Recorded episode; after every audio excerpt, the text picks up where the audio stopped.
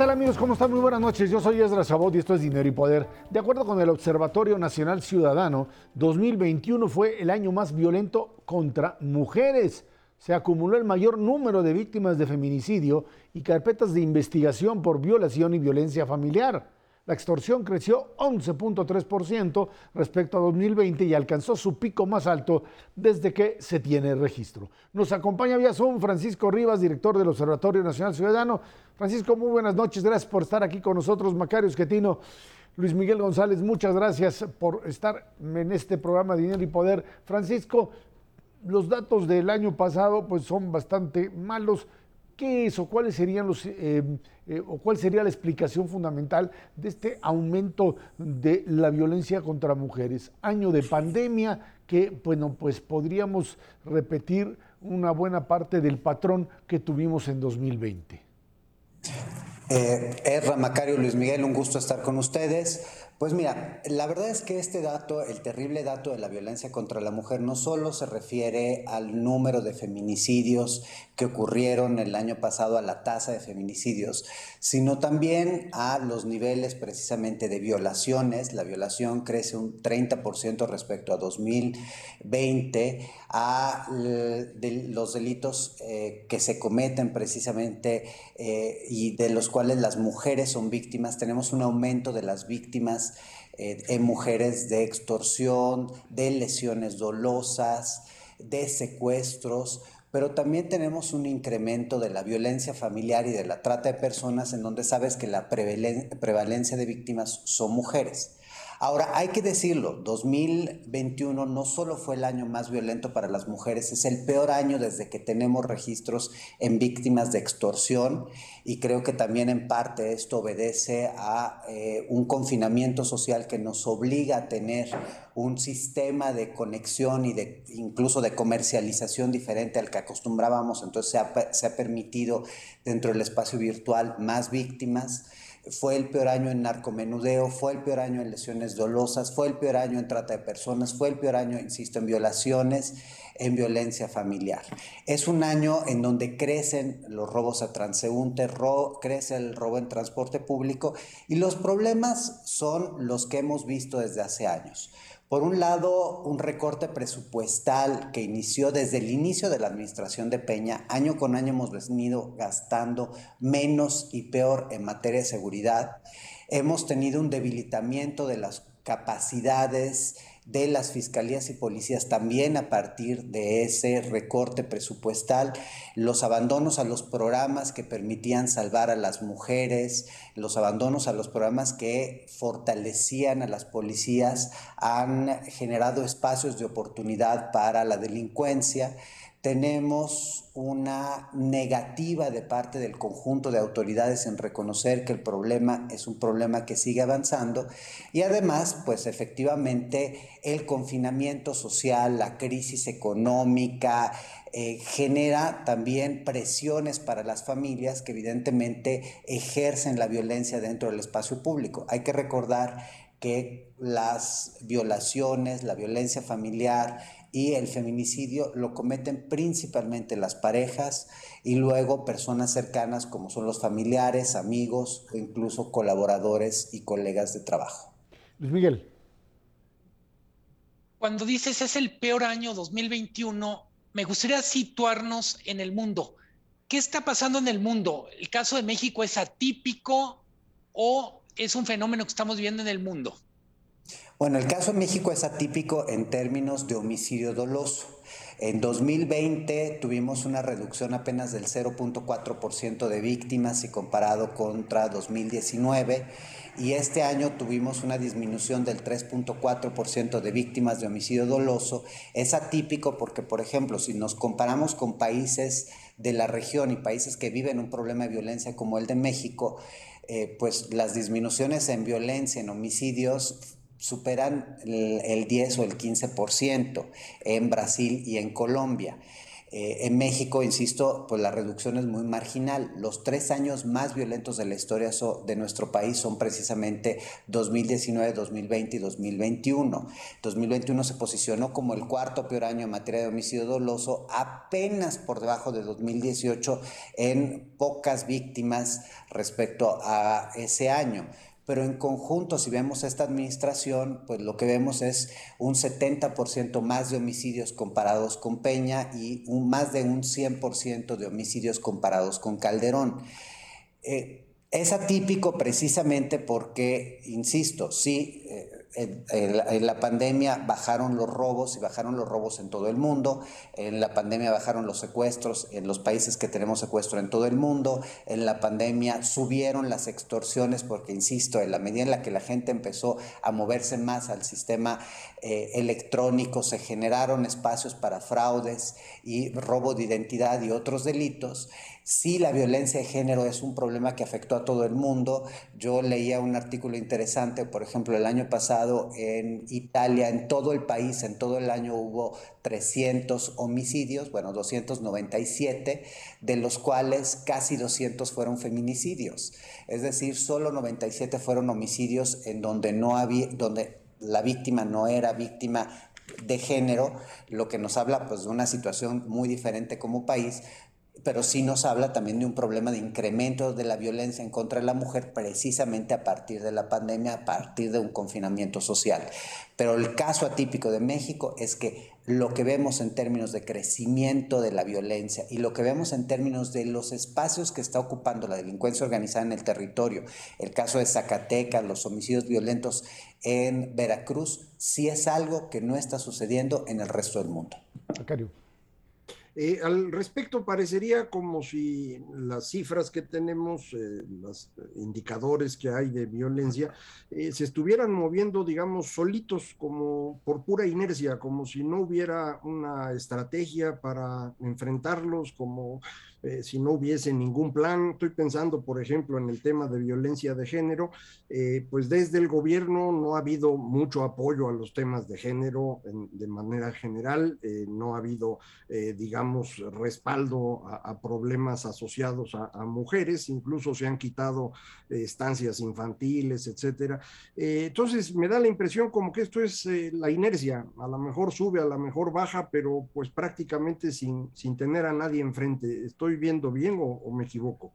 Efectivamente, a ver, yo creo que me gustaría dividir en dos partes la respuesta. Primero es si hablamos de la estrategia en seguridad, es decir, una estrategia que debe incluir en la recuperación del espacio público por parte del Estado, el ocupar los espacios incluso comerciales, hoy la delincuencia organizada está presionando a los municipios del país, no solo con la violencia, sino precisamente gracias a la alta intervención que tuvo en las eh, pasadas elecciones, pues está controlando nombramientos, está controlando eh, las decisiones de la administración pública, pero también está controlando mercados. Por ejemplo, tenemos evidencia que se han dado privaciones ilegales de la libertad a comerciantes, para obligarlos a no vender determinado producto o comprar solo determinado producto de un solo proveedor. Eso es un gravísimo problema porque no solo tiene una afectación en el desarrollo de una comunidad y no solo tiene graves daños económicos para las comunidades, sino que lo que nos indica es precisamente una alianza entre el sector público, perdón, privado, legal, ilícito, con todo el sistema ilícito que tenemos en el país. La verdad es que, insisto, los temas de, delincuencia organizada hoy trascienden el trasiego de drogas, tenemos problemas ligados al control de agua, ligados a la tala clandestina, la explotación minera, al eh, tráfico de especies protegidas, trata y tráfico de personas, extorsión presencial, extorsión virtual, robo de identidad, secuestros, robos, robo a transportistas, etcétera. Es decir, la delincuencia hoy tiene, está en su mejor momento y goza de la mejor salud porque no hay una buena estrategia. A mitad del sexenio no se han publicado los planes sectoriales de seguridad que deberían darnos luz cuando la secretaria, por ejemplo, de Seguridad y Protección Ciudadana insiste que la estrategia de abrazos y no balazos está funcionando, la verdad es que seguimos sin saber qué significa esa estrategia porque no están los planes que se desdoblan en actividades que puedan ser evaluados y puedan ser entendidos. Por el otro lado, insisto, los recortes presupuestales han generado un espacio de oportunidad también para que la impunidad crezca el no tener estancias, el limitar a las fiscalías especializadas en el combate a los delitos y particularmente los de género, hace que exista pues una oportunidad para que crezca este tipo de violencia. Pero en el caso específico de género, ahí sí también tenemos que voltear a ver a los gobiernos locales y a su negligencia. Nosotros intentamos hablar con los 15 candidatos a las elecciones y encontramos casi prácticamente oídos sordos con todos. El tema de violencia de género se tiene que atender apoyándose en el sector privado, en el sector educativo, en el sector social.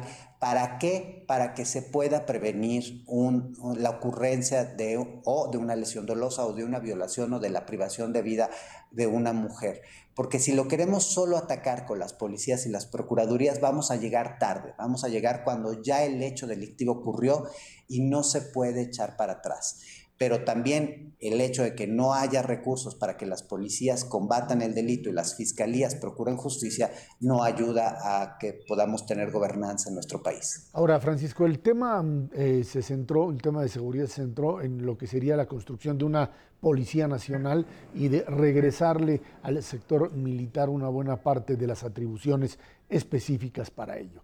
Este es, digamos, eh, el elemento a partir del cual eh, se trata de contener otra vez la propia inseguridad. Eh, ¿Hasta dónde esto, entiendo que en tu análisis pues no, no ha funcionado, pero qué es lo que provoca esta idea de tener otra vez un modelo centralizado donde policías, ya no te digo municipales que nunca sirvieron, pero en donde incluso policías estatales que en algunos lugares tenían una cierta fuerza, una cierta capacidad de acción, hoy son subordinados otra vez a una estructura militar, totalmente militar, que tiene otro tipo de, aproximación a esta estrategia sea explícita o, o, no, de combate a la delincuencia o diría yo de administración de la delincuencia.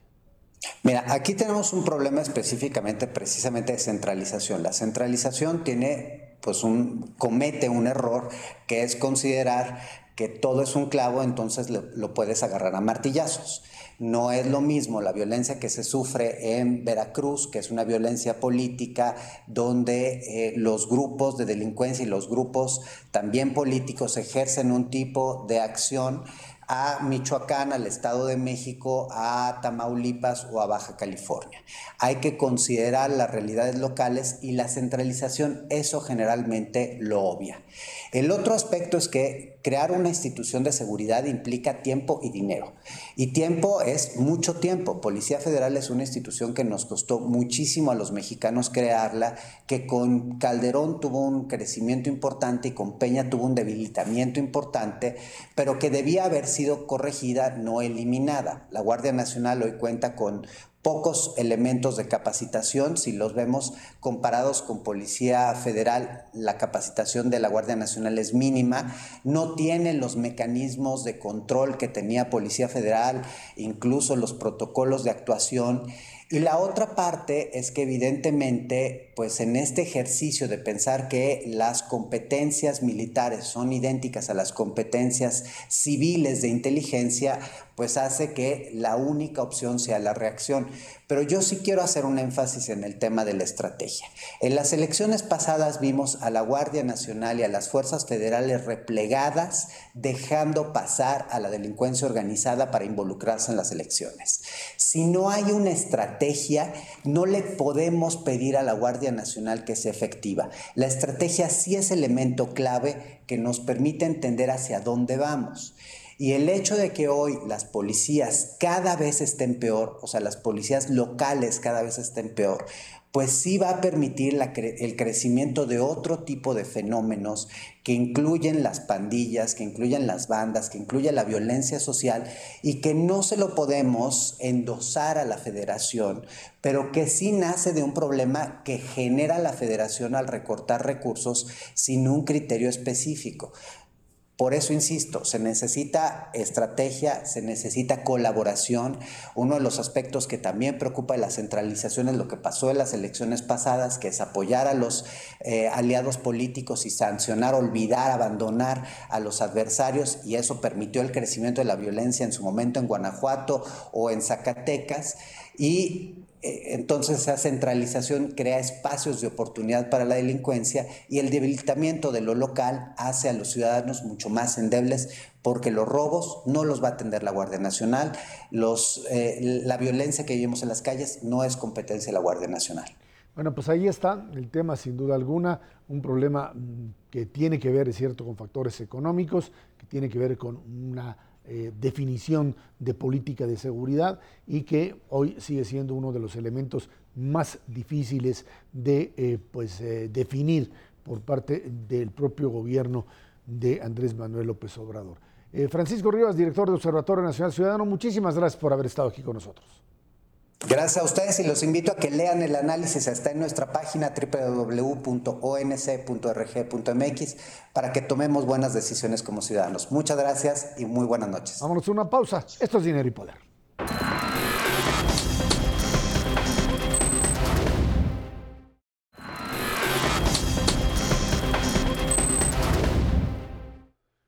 De que el gobierno de México manifestara que el gobierno de Biden no tenía preocupaciones por la reforma eléctrica, pues la Casa Blanca aclaró pues que sí las tiene.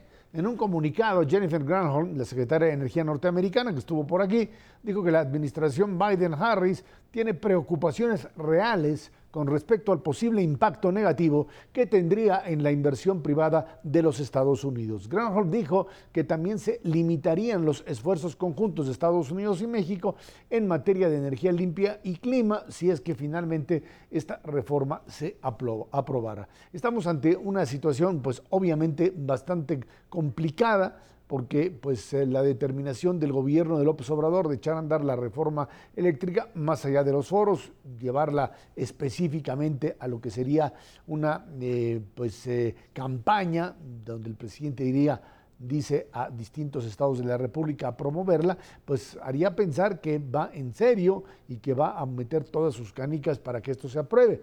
Esto, por supuesto, en medio de un conflicto que pues, se tiene en el Senado de la República con el senador Monreal por otros asuntos, pero que pues tendría que garantizar de una forma muy clara que la reforma pasaría en diputados y en senadores y esto siempre y cuando pues ahora sí que no se caliente el ambiente con respecto a lo que pues, los Estados Unidos plantean, si no como ultimátum, sí como una presión adicional y se lo hicieron saber así al gobierno mexicano, Macario. Eh, sí, sin duda, la reunión que tuvo la secretaria de Energía de Estados Unidos con el presidente y con funcionarios de su gobierno fue el jueves en la noche, el viernes en la mañana el presidente dijo pues que les había gustado mucho la reforma, que estaban a favor de la lucha contra la corrupción, que ya sabemos que es su bandera, eh, y creo que por eso, eh, muy poco después de la mañanera, hacia mediodía, fue que la Secretaría de Energía de Estados Unidos eh, lanzó el comunicado. la Embajada de Estados Unidos en México lo, lo estuvo difundiendo, incluso en español también, y ahí quedó muy claro, como tú decías, que no están contentos, que no están de acuerdo con esta reforma, que tienen preocupaciones reales, ese es el término que usaron, y creo que tienen razón. No estamos hablando únicamente de una reforma que pueda hacerse en México sin preguntarle a nadie. Esto afecta inversiones estadounidenses en México, no nada más en el sector energético. Eh, la energía se utiliza para producir todo y si no se usan energías limpias, va a ser muy difícil exportar en un futuro ya muy cercano. En este año, el próximo, vamos a empezar a tener eh, castigos a quienes usan energías sucias para producir. Y eso es lo que está tratando de evitar eh, la Secretaría de Energía de los Estados Unidos, una reforma que no solo pone en riesgo el abasto y el costo de la electricidad, sino también que puede em, estar utilizando energías sucias para producir, como es el caso de Comisión Federal, que depende esencialmente de gas, pero también utiliza mucho carbón y combustóleo. Entonces sí es una preocupación para ellos, yo creo que tienen razón. Eh, ¿Qué va a pasar? No tengo idea. Efectivamente, el presidente dijo hoy en la mañana que se va a ir a, hacer sus giras, a promover la reforma. Está aprovechando pues que esta idea de nacionalizar recursos naturales es muy popular en México desde los tiempos de Cárdenas. Se quiere eh, poner al nivel de, Lázaro Cárdenas, eh, pero en el fondo, como sabemos, el objetivo de la reforma no es la electricidad, es ver si puede dividir al PRI y con eso garantizar que su partido se quede para la posteridad en el poder.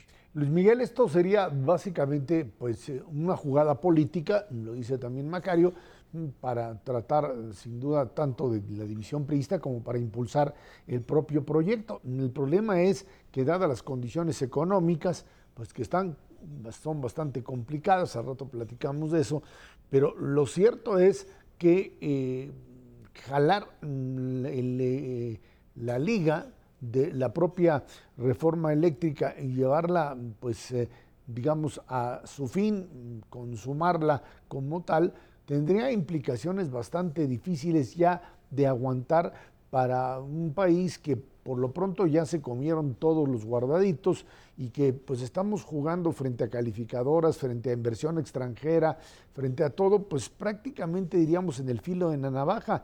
Esto sería pues bastante difícil de tolerar, digamos, por parte de los que afuera siguen apostando por México. Eh, totalmente. Creo que es muy claro desde afuera, quiero decir, desde afuera de Palacio Nacional, que lo que es muy rentable, lo que es lo que puede ser un triunfo en lo político no hace sentido en lo económico, en la relación binacional. Esa es, yo diría, no la paradoja, sino la premisa de la que parte esta discusión. Puede ser una jugada maestra en lo político porque desarticula el PRI, porque lo deja en fuera de lugar, decida lo que decida. Pero en lo económico, lastima seriamente el acuerdo comercial, lo han dicho no la Secretaría de Energía la semana pasada, van veintitantas cartas de asociaciones civiles, legisladores de Estados Unidos. Creo que a estas alturas nadie se puede llamar engaño sobre lo que Estados Unidos pide y quiere. Es obvio por lo que decía Macario y por lo que comentas tú, Ezra, que es un asunto tan grande que no puede caber solo en una discusión sobre soberanía y nacionalismo mexicano. Es un asunto donde México tiene que dialogar con su socio comercial. Es un asunto de competitividad de las empresas estadounidenses que invirtieron en México, pero también tiene muchísimo que ver con el proyecto de la región América, digo, América del Norte. Me explico, no hay manera que este proyecto América del Norte que está plasmado en el TEMEC y en otras cosas, tenga un modelo energético para México, un modelo energético para Estados Unidos y Canadá y que esto funcione. La energía tiene que ver con sector energético, pero tiene que ver con todo, desde consumo hasta industria. La preocupación, como bien lo dices tú, es que además nos podemos imaginar muchos contextos en el que se lanza esto y difícilmente encontraríamos uno más, más menos propicio, eh, con bajo crecimiento económico, con perspectivas de estancamiento, inflación. Claramente el país necesita más inversiones, pero también literalmente necesita pagar cualquier fogata que tenga que ver con riesgo inflacionario. No hay que engañarnos, los números son muy claros. Tener menos actores en un mercado encarece el abasto del bien o servicio no es solo con la electricidad, yo diría es curso básico de economía. Cualquiera que haya pasado por la prepa lo sabe.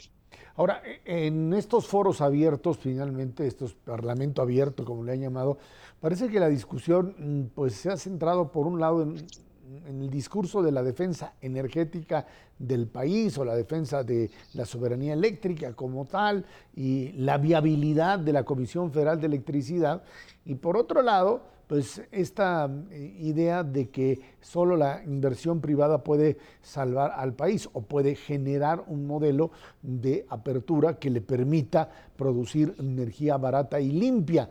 Eh, mm, cuando se dice tendremos que encontrar algún, eh, alguna especie de punto de intermedio, algún tipo de negociación, En estas dos propuestas, ¿ustedes le encuentran alguna posibilidad de eh, pues, eh, un equilibrio, un compromiso que pudiese ser satisfactorio para las partes donde ni, ni uno gane ni el otro pierda todo?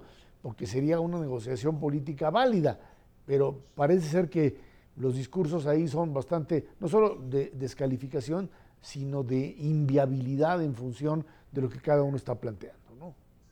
Es que no hay un punto intermedio, Efra, si, si el planteamiento del gobierno es que Comisión Federal sea el único comprador de generación eléctrica para distribuir, eh, pues eh, no hay mucho que hacer. Es decir, están planteando que haya un monopolio, en este caso un monopsonio, pero es lo mismo.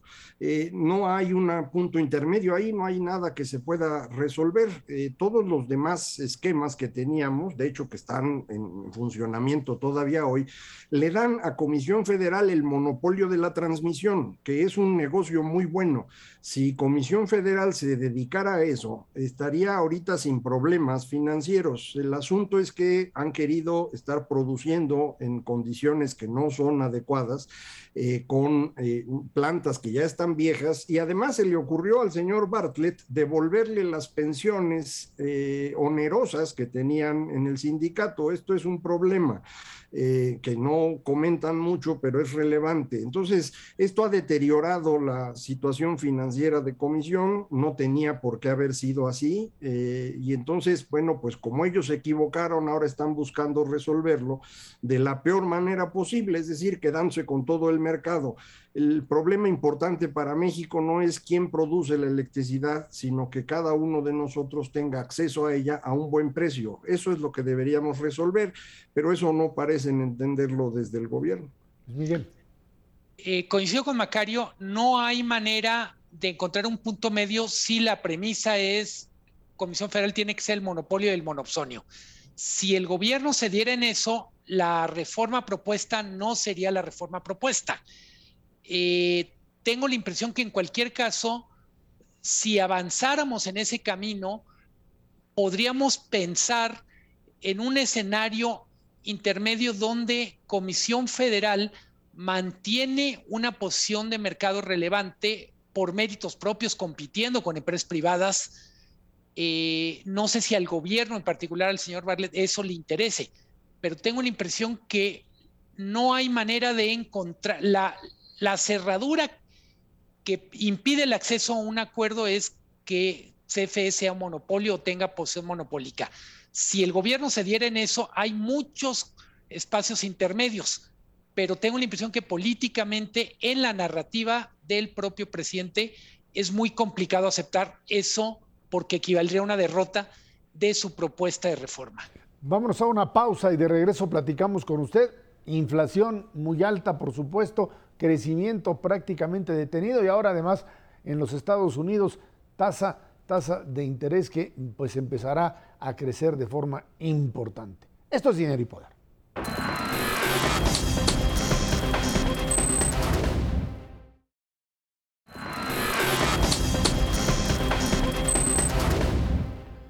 En noviembre pasado, la economía nacional creció 0.3%, terminando una racha de tres meses a la baja, un poquitito, esto de acuerdo con el indicador global de actividad económica del INEGI. Sin embargo, el dato es menor a la estimación previa que fue de 0.6%. En este contexto, Fondo Monetario Internacional bajó su previsión de crecimiento para nuestro país en 2022 de 4 a 2.8%, o se llama mm, el dato Macario. Por otro lado, la inflación en la primera quincena del año registra una variación anual de 7.3%, que algunos interpretan como que ya empieza a ceder, no veo por dónde.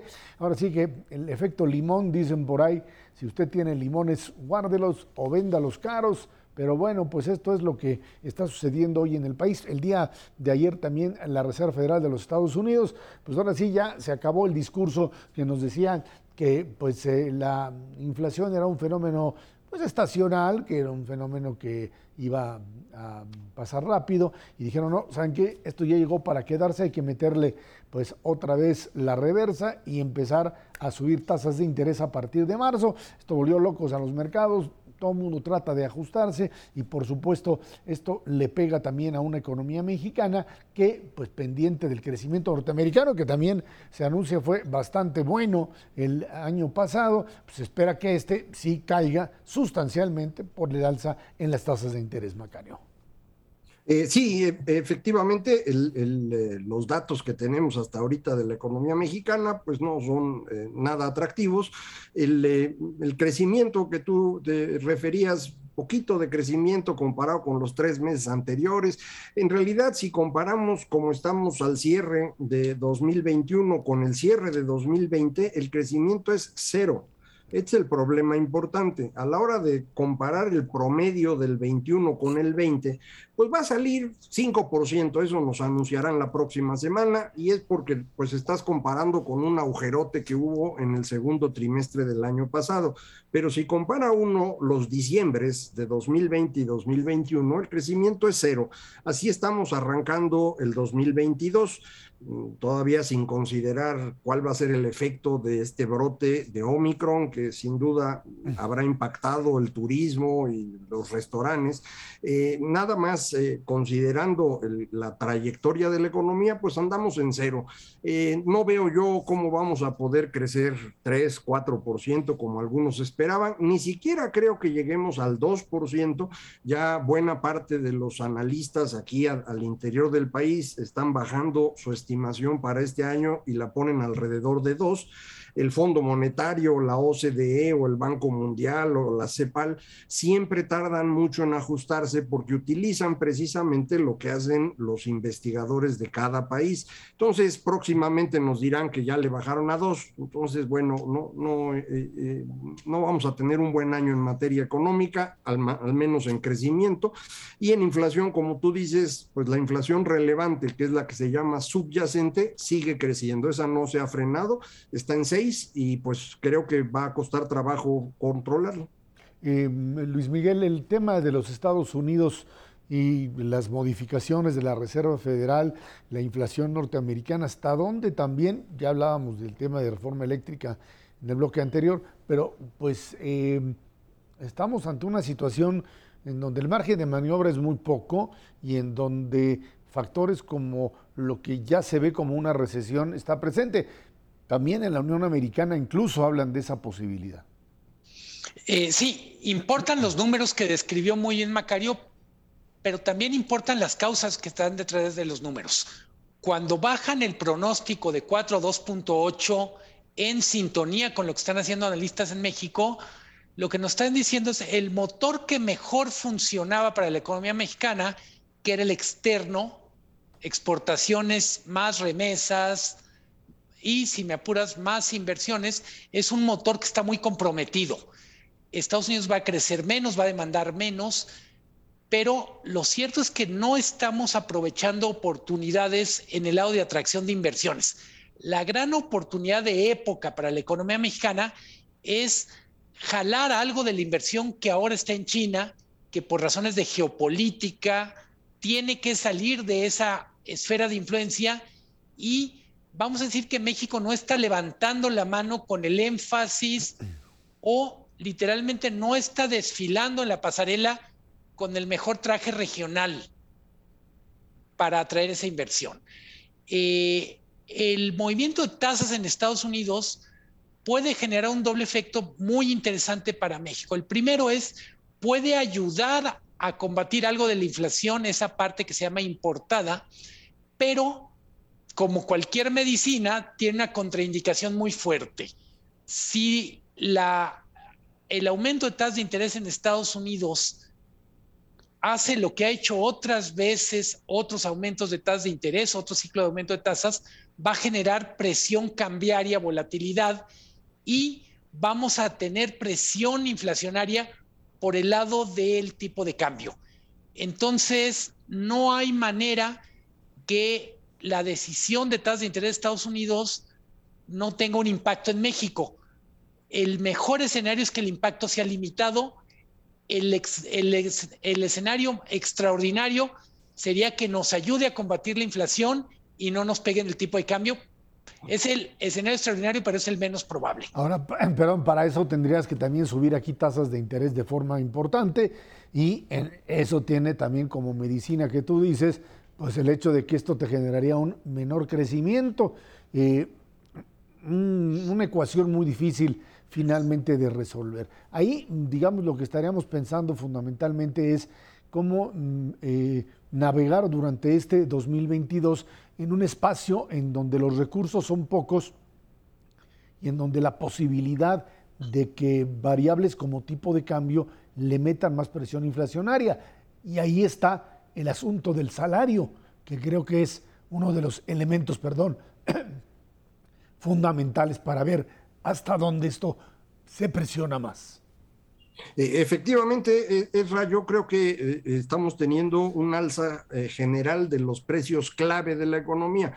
Por un lado, tasa de interés, ya la Reserva Federal anunció que en marzo le va a subir un cuarto de punto, todo el mundo espera que eso lo haga cuatro veces durante este año, es decir, que aumente en un punto completo la, tasa de interés.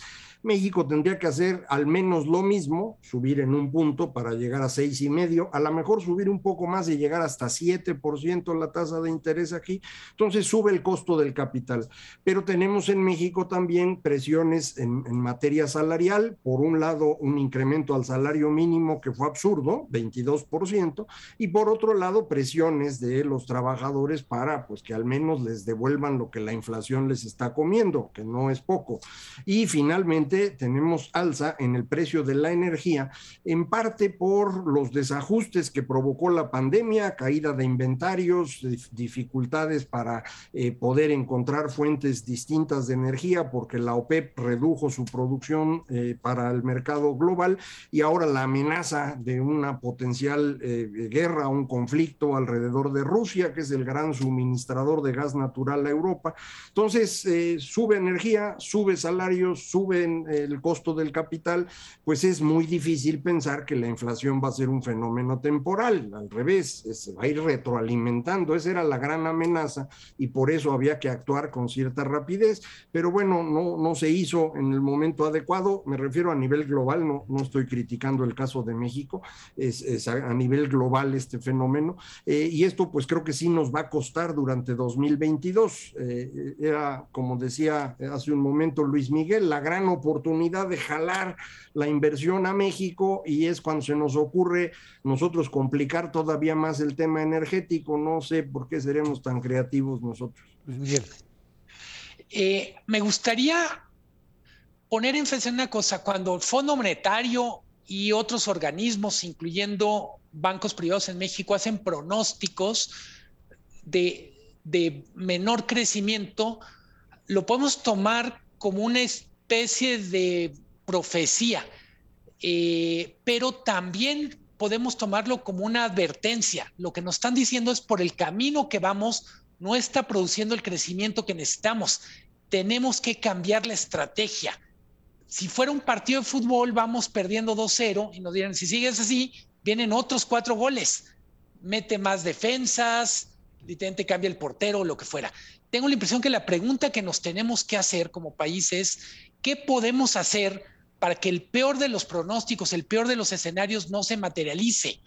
Llevamos tres años donde no encontramos la manera de generar confianza para la inversión privada y pensamos que la inversión privada es una variable que se puede encapsular o contrarrestar con exportaciones o con consumo. Todo está interrelacionado. A la larga, las exportaciones que vamos a generar son producto las exportaciones de mañana son las inversiones de ahora, el consumo de mañana es la inversión de hoy. Creo que hay que enfocar una parte de esta discusión no con fatalismo, sino como diciendo red alert, alerta roja, tenemos que ver de qué manera evitamos que los escenarios más dramáticos de bajo crecimiento no se materialicen. Pues sí, ahí es, perdón, Macario, sí. No, lo que decía Luis Miguel ahorita, el problema es si la inversión de hoy no existe, pues no va a haber ni consumo ni exportaciones. Hoy estamos 14% abajo del nivel de inversión que teníamos en 2018.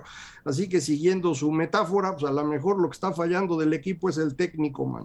Yo creo que a lo que hay que apostar sin duda alguna es a una pues, especie de cambio de estrategia que te atraiga inversión.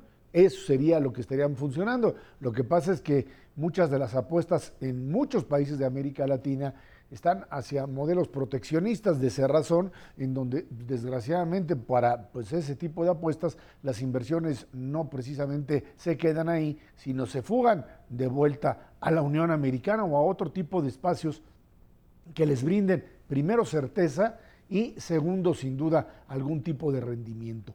Ese es el problema y de ahí esta visión tan negativa que se tiene sobre lo que puede suceder en América Latina y por supuesto dentro de este espacio al propio México como una economía importante dentro de la realidad latinoamericana. Vámonos a una pausa. Ucrania y Rusia dicen ahí tambores de guerra. Esto es dinero y poder.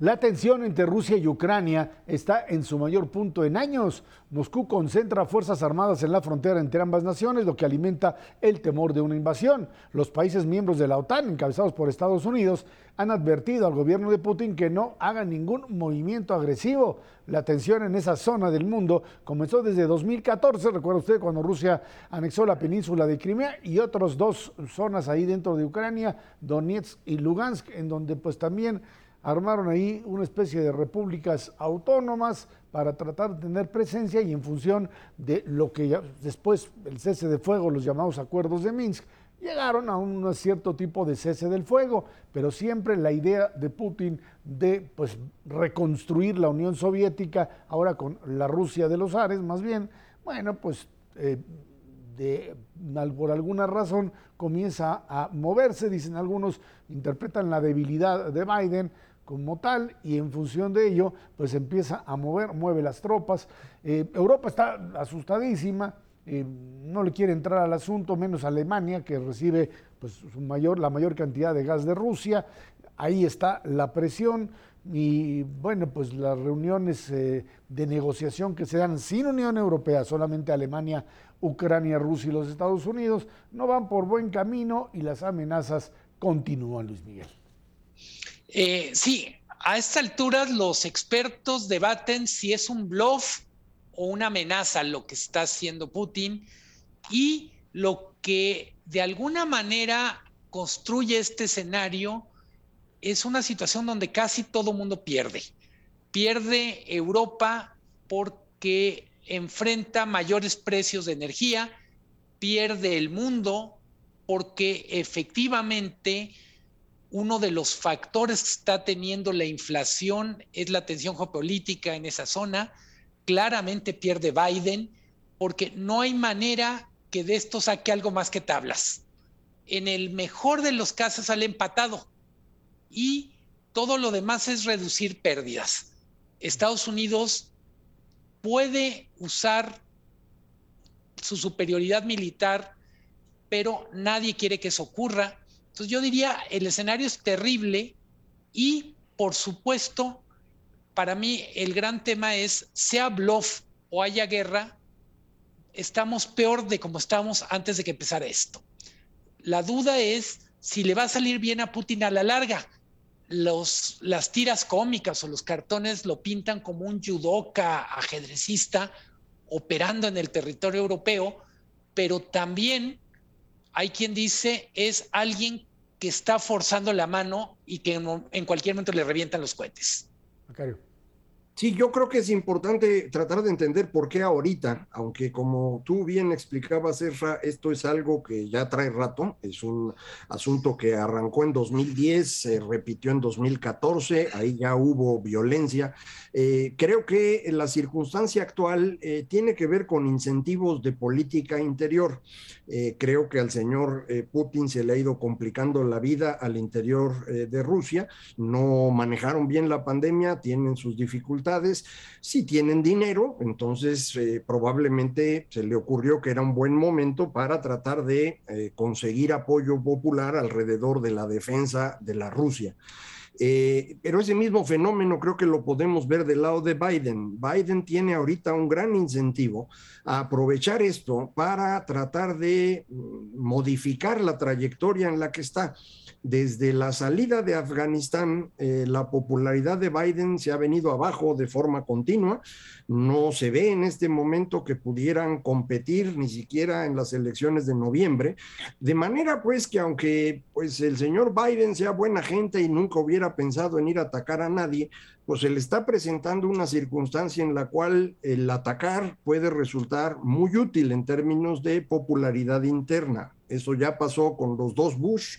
Eh, creo que pues es una cosa que está pendiente ahí. Eh, creo que esto también es una gran eh, señal de alarma para Europa. Eh, Alemania no está haciendo las cosas bien, se han visto realmente mal en este momento, no están ayudando en absoluto a Ucrania, están viendo cómo salen sin pelearse con Putin y esto creo que va a dañar la posición de liderazgo alemán al interior de la Unión Europea. Entonces, eh, creo que sí vamos a tener un reacomodo relevante, haya o no haya conflicto, ojalá y no lo haya, porque pues esto siempre es causa de sufrimiento para muchas personas, eh, pero mm, creo que ya nos metimos en un camino que va a alterar la relación al interior de eh, Europa, de la OTAN, y que eventualmente va a ser utilizado por China como un ejemplo de hasta dónde pueden o no jugar su propia estrategia porque ellos también tienen un problema de política interna que quieren resolver invadiendo a alguien cercano. Eh, para tratar un poco de entender cómo juegan estos regímenes, hay que ver sus, sus televisoras, y que son las que emiten, digamos, la posición oficial, que es, uno dice, pues a veces incomprensible en términos de eh, pues, eh, la argumentación, RT de Rusia, o, la televisión china, en donde en, Russia Today lo que plantean es que eh, se tratara de una especie de eh, opresión de los ucranianos sobre la minoría rusa y que de repente esto prende y obliga a los mm, eh, rusos a defender a sus ciudadanos en otro, en otro espacio. Eso fue siempre la, pues el argumento que utilizaron pues, grandes potencias como la Alemania hitleriana para invadir, para invadir determinados espacios en defensa de los ciudadanos que estaban en ese, en ese lugar. Y lo han utilizado muchos otros más. Eh, lo que le está pegando, lo que le puede pegar a Rusia, más que un conflicto eh, eh, bélico que yo todavía dudo a pesar de que ahí están las tropas y siempre cualquier chispa prende, es la amenaza de sanciones económicas y sanciones económicas de las que le están planteando, como por ejemplo, pues sacarlos del sistema SWIFT, o sea, de que no pueda haber eh, transferencias de dinero a Rusia o de que sean bloqueados en términos de los mercados de dólares, que es la moneda mm, pues, internacional, eh, y que los eh, pues, oligarcas rusos, los que son los prestanombres de Putin, sean finalmente sancionados. Ahí es donde, pues ahora sí que la burra tuerce el rabo y entonces pues estarían en condiciones de negociar. Eh, una situación complicada, si ven a un, a un eh, Biden debilitado y un hombre que, bueno, pues hoy podía presumir su crecimiento económico del 2021, pero pues tiene ahí una inflación importante que lo está matando y por ello esta pues disyuntiva de que lo que dice tú, Macario, de demostrar fuerza, ya sea por la fuerza militar, que espero que no sea así, o por lo menos doblándole la mano a Putin para regresarlo y obligarlo a negociar lo que sería visto también como una victoria. ¿no? A ver, el problema es que estamos imaginando un Biden que no existió ni siquiera en la campaña. Así es. Eh, entonces, no, en este tema, yo diría, podemos descartar a un Biden audaz. Y del otro lado, sí creo, siguiendo lo que decían ustedes, estamos viendo el obituario de un orden mundial que cada vez opera menos para resolver estos conflictos. En el fondo, en lo que tiene mucha razón Putin, es el marco de referencia que están tratando de aplicar con él, ya no se lo cree Alemania no, no es vigente para fines prácticos en términos de ejercer la fuerza para Europa y Estados Unidos no tiene en este momento la voluntad de liderazgo, la audacia para hacerlo valer. O sea, evidentemente lo que está diciendo Putin en esta, yo sigo pensando que es un bluff, está diciendo el rey va desnudo, la OTAN no sirve para este conflicto y se los voy a demostrar a que sí un, elemento importante para complementar esto es eh, no nada más, como tú decías, Esra, las televisoras locales, sino el gran trabajo que han hecho los rusos para controlar las redes sociales. Ahí tenemos un discurso continuo que ahorita están retomando muchos de los trompistas, eh, en donde resulta pues que Rusia es el que sufre y el malo es Estados Unidos, y dentro de Estados Unidos la gente está comprando ese discurso. Entonces, un poquito en abono a lo que decía ahorita Luis Miguel, no es únicamente que el señor Biden nunca ha sido muy audaz, es que también al interior de Estados Unidos no está claro que todo mundo estuviera detrás de él en caso de tomar una decisión de ese tamaño. El caso es que si no demuestra a la Unión Americana que tiene liderazgo para pues hacer retroceder a Putin de una u otra manera, pues ahí sí Europa a la cual pues tiene un temor enorme y lo tienen más las otras repúblicas, Estonia, Letonia, Lituania y las que están pegadas a Rusia de que finalmente se las pueda comer en un momento determinado. Juan Carlos Catino, Luis Miguel González, muchísimas gracias. Gracias a usted que nos ve y nos escucha aquí todos los jueves a las 10 de la noche en el 11 Dinero y Poder. De nuevo, muchísimas gracias y muy buenas noches.